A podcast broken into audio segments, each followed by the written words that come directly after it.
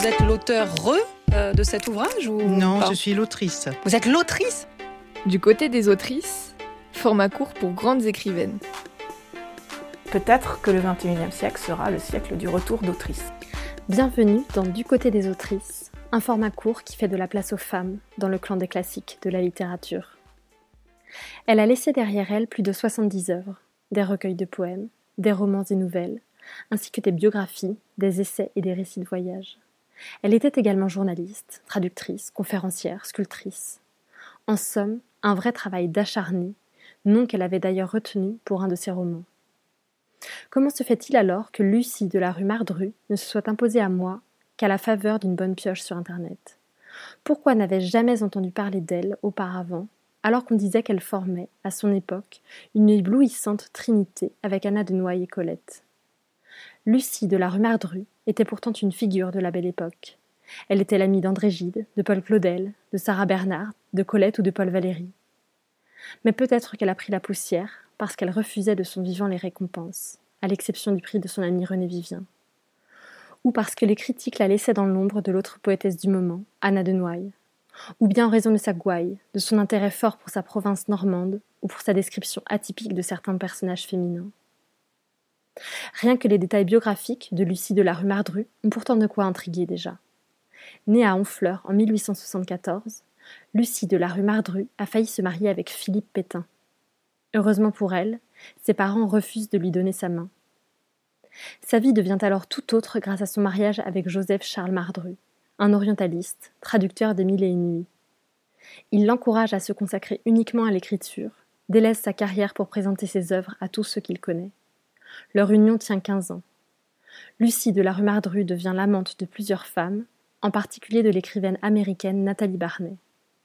Sa première pièce de théâtre ne s'appelait sans doute pas pour rien Sappho désespérée.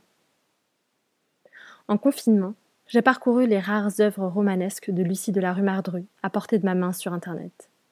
Et j'ai été accrochée par la lecture de Comme tout le monde, son quatrième roman, paru en 1910.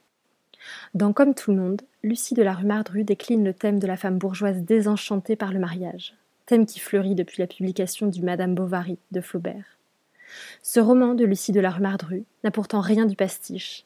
C'est une œuvre à part entière, authentique.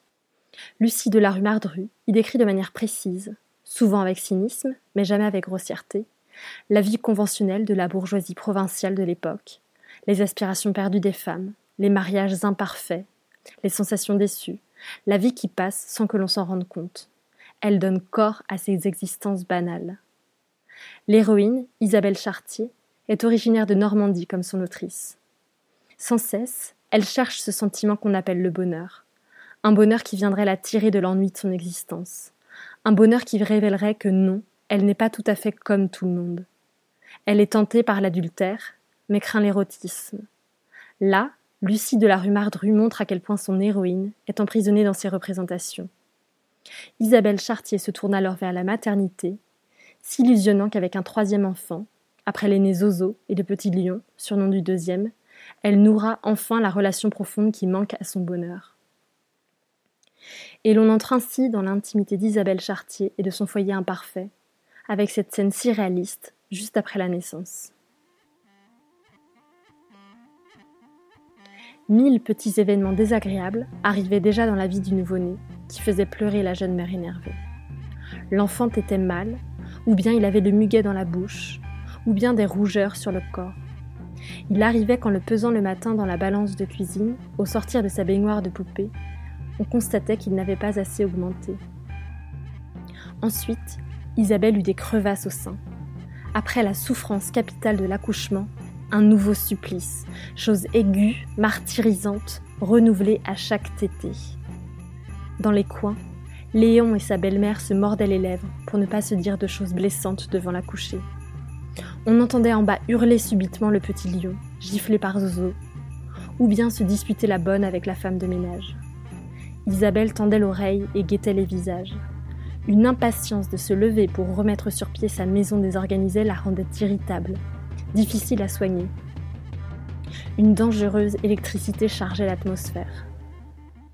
Mais parmi ce tohu-bohu d'agacement, d'inquiétude, de petites joies, de petits chagrins, Isabelle n'avait plus le temps de songer à ses regrets. Et cette naissance, qu'elle avait voulu au bord de l'adultère, comme un remède à son âme chancelante, était un remède, en effet. Dans ce roman, Lucie de la rue Mardru s'illustre parce qu'elle donne du poids au raisonnement d'Isabelle Chartier, tout en faisant d'elle une anti-héroïne. Elle s'illustre aussi parce qu'elle décrit, comme dans cette scène, ce qu'est vraiment la vie d'une femme, sans détour ni fausse pudeur. La maternité est pour elle une fausse promesse de bonheur transmise par la société, comme elle le rapporte dans d'autres de ses œuvres. Son héroïne est ainsi une mère déçue et imparfaite, qui délaisse ses deux aînés et n'aspire à en avoir un troisième que pour des raisons égoïstes. Malgré ses qualités, Lucie de la rue Mardru a toujours préféré ses poèmes à ses romans. C'est par là qu'elle souhaitait obtenir la reconnaissance après laquelle elle courait. On y retrouve peut-être encore davantage son audace, son parler franc, sa substantifique moelle. Je donne rendez-vous dans l'avenir lointain à ceux qui liront mes poèmes, a-t-elle écrit. Quant à nous, on se donne rendez-vous dans un mois avec une autre femme ayant la force d'une autrice classique. À bientôt!